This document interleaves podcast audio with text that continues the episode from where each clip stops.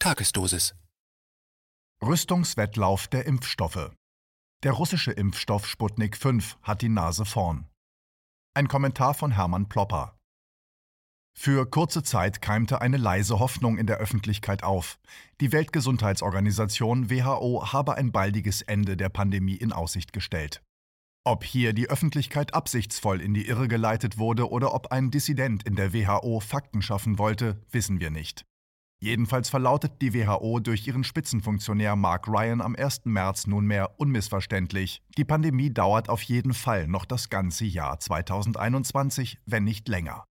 Da wird so manche Hoffnung abgekühlt. Hoffnung auf Entspannung der Daumenschrauben schürten zudem interessierte Politiker, unter ihnen der hessische Ministerpräsident Bouffier. Denn in Hessen finden am 14. März Kommunalwahlen statt, und die Politiker wollen bis dahin gute Laune schaffen, um wiedergewählt zu werden. Das ist gar nicht so einfach, wenn sich aktuell nur noch ein Drittel der Bevölkerung mit den Lockdown-Maßnahmen einverstanden erklärt. Doch spätestens nach den Landtags- und Kommunalwahlen kommt das böse Erwachen. Machen Sie sich bitte die Mühe, einmal die Bundestagsdrucksache 19-26545 vom 9. Februar 2021 mit dem Titel Entwurf eines Gesetzes zur Fortgeltung der die epidemische Lage von nationaler Tragweite betreffenden Regelungen aufmerksam zu lesen. Der gemeinsame Gesetzentwurf von CDU, CSU und SPD sieht vor, den bis 31. März 2021 befristeten bedingten Ausnahmezustand um ein Jahr zu verlängern. Die wissenschaftliche Begründung kann die Deutsche Akademie der Naturforscher Leopoldina dann bis zum 31. März 2022 nachliefern. Erst kommt der Ausnahmezustand, dann irgendwann die wissenschaftliche Begründung dieses Ausnahmezustands. Damit ist der deutsche Rechtsstaat dann ganz amtlich ins Mittelalter zurückgebombt. Dieser bizarre Gesetzentwurf ist die notwendige Flankierung des institutionalisierten weltweiten Wettlaufs um die Entwicklung und Vermarktung eines Corona-Impfstoffes, den keiner braucht. Die bedeutendste Werbetrommel dieses formschönen und absolut zweckfreien modernen Ablasshandels mit der Injektionsnadel ist die WHO, die zu 80 Prozent von der Pharmaindustrie und privaten Stiftungen finanziert wird und die jedes Jahr etwa 200 Millionen Dollar für die aufwendigen Reisespesen ihrer Funktionärskaste ausgibt, ohne zu erröten. Nun, es muss also gespritzt werden. Profite durch Impfen oder der Tod durch Scheitern an der Verkaufsfront? Das ist hier die Frage. Im weltweiten vakzinalen Rüstungswettlauf wetteifern zwei Impftechnologien um den Endsieg. Zum einen die neuen genmanipulativen mRNA-Impfstoffe von BioNTech und Pfizer oder von Moderna. Zum anderen jene Corona-Impfstoffe, die sich herkömmlicher Adenovirus-Techniken bedienen. Die Fachzeitschrift Lancet hat den mRNA-Impfstoffen eine hohe Wirksamkeit attestiert. Da diese ganz neuen Impftechnologien vorzeitig zugelassen wurden, dienen im Augenblick Senioren in Deutschland als mehr oder minder freiwillige Probanden für die Vollendung der Versuchsreihen. Nebenwirkungen und Mortalität durch die Genimpfstoffe sind außergewöhnlich häufig anzutreffen. Noch veranlassen Deutschlands Richter äußerst selten Obduktionen der bedauernswerten Impftoten. Doch dieses gleichermaßen verfassungswidrige wie makabre Spiel lässt sich auf Dauer nicht durchhalten. Dass die deutsche Bundesregierung mit ihrem ganzen Prestige und mit unglaublichem Einsatz von Steuermitteln hier gerade eine Sackgassentechnologie befördert, wird die Bürger auf Dauer teuer zu stehen kommen. Strafgerichte, Zivilgerichte oder Bundesrechnungshof, sie werden bald viel Arbeit auferlegt bekommen. Dann gibt es dann noch die altmodische Adenovirus-Impftechnologie.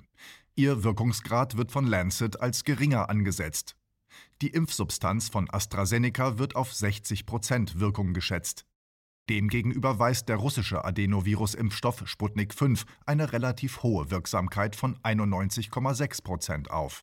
Sputnik 5 ist der einzige aktuell angebotene Impfstoff, der nicht von einem privaten, profitorientierten Hersteller stammt, sondern vom staatlichen Gamaleya-Institut. Sputnik 5 wurde tatsächlich an sehr wenigen Testpersonen ausprobiert, bevor er im letzten August von der russischen Regierung zugelassen wurde. Das schlachteten die Lobbyisten westlicher Pharmakonzerne damals propagandistisch aus. Dabei wurde vergessen, dass die Komponenten von Sputnik bereits in herkömmlichen Medikamenten eingebaut und die Risikopotenziale somit weitgehend bekannt sind.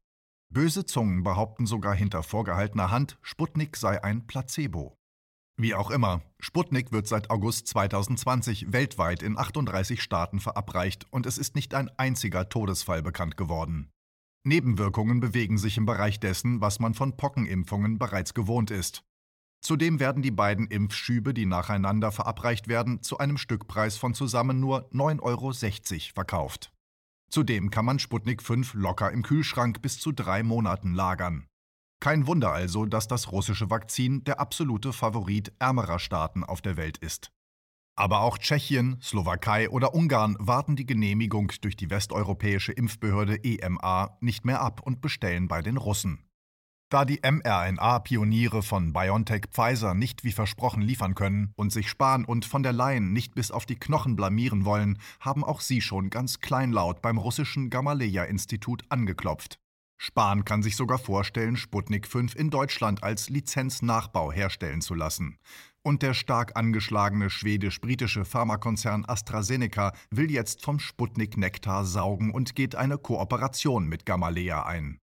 Die russische Regierung unter Wladimir Putin führt den Impfwahn des Westens auf seine eigene Weise äußerst geschickt und diplomatisch vor. Weder wird in Russland eine Corona-Hysterie geschürt, noch wird irgendein Druck ausgeübt, Masken zu tragen, sich voneinander zu distanzieren oder sich gar impfen zu lassen, wie die Frankfurter Allgemeine Zeitung weinerlich feststellt. Zitat: In Russland spielen die Mutationen bisher fast keine Rolle. Die Infektionszahlen sinken, obwohl es kaum Einschränkungen gibt. Abstands- und Maskenregeln nur halbherzig befolgt werden und bisher nur 2,7 Prozent der Bevölkerung mindestens eine Impfstoffdosis erhalten haben. Zwar können sich in vielen Regionen inzwischen alle Erwachsenen impfen lassen, doch das Vertrauen ist gering. Zitat Ende. Ja, warum soll man sich denn auch impfen lassen, wenn jeder Russe weiß, dass die vom Westen geschürten irrationalen Corona-Ängste sich durch die Alltagserfahrung nicht bestätigen lassen?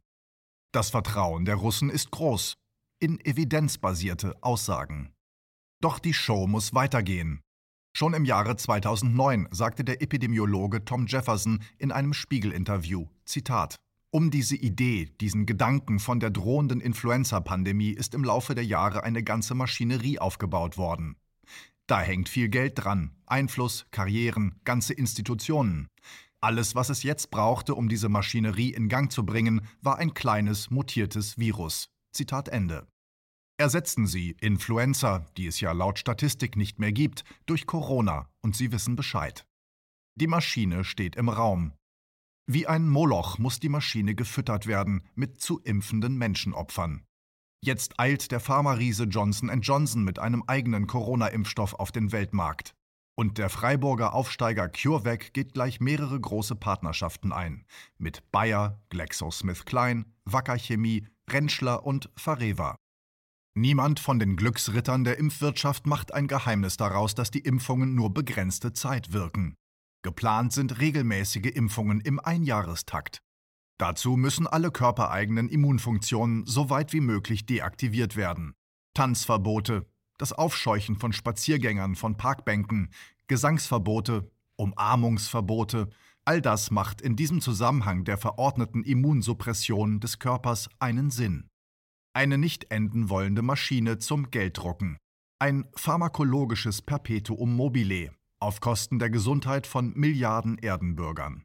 Die Wiederkehr der mittelalterlichen Wegezolllagerei, diesmal mit nie zuvor gekannter körperlicher Übergriffigkeit. KenFM ist crowdfinanziert und unabhängig. Leiste deinen Beitrag zu freier Presse und unterstütze unsere Arbeit finanziell. Wenn du zukünftig keine Beiträge verpassen willst, abonniere den KenFM Newsletter und installiere dir die KenFM App für iPhone und Android. Weitere Informationen auf kenfm.de/support.